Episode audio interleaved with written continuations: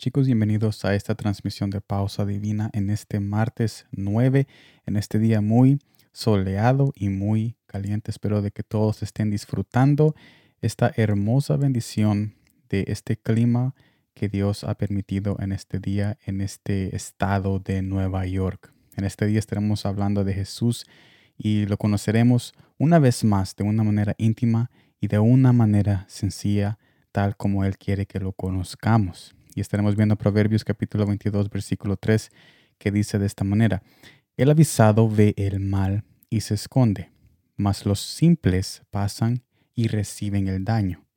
Enfocándonos en la palabra avisado, si alguien avisado es avisado, es porque alguien le avisó de el mal que viene por delante.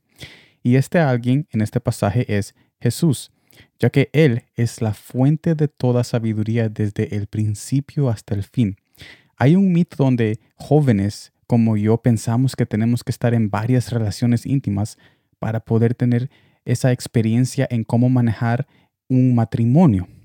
¿Cómo se conecta esto con el pasaje? Primer punto, se conecta porque el núcleo del pasaje es que Jesús nos avisa de antemano el mal para apartarnos. Así que no es necesario meternos en el mal para conseguir experiencia y sabiduría.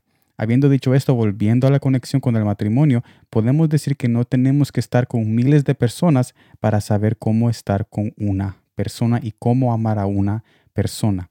Porque Jesús es lo que necesitamos para toda pregunta y experiencia espiritual y física. Segundo punto. Claro, no estoy diciendo que no nos vamos a equivocar, pero no es ley equivocarnos para aprender podemos en muchas ocasiones aprender y alejarnos de cosas que nos quieren destruir.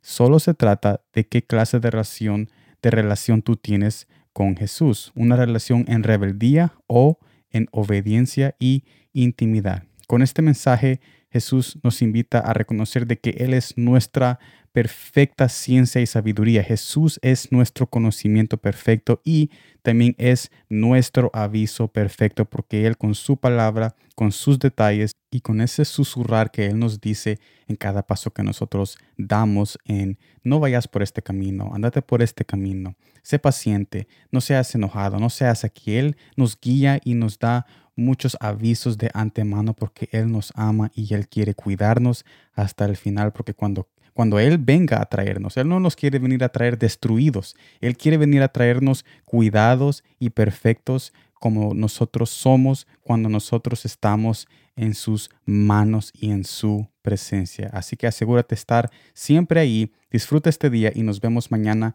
en la siguiente transmisión. Gracias por el tiempo.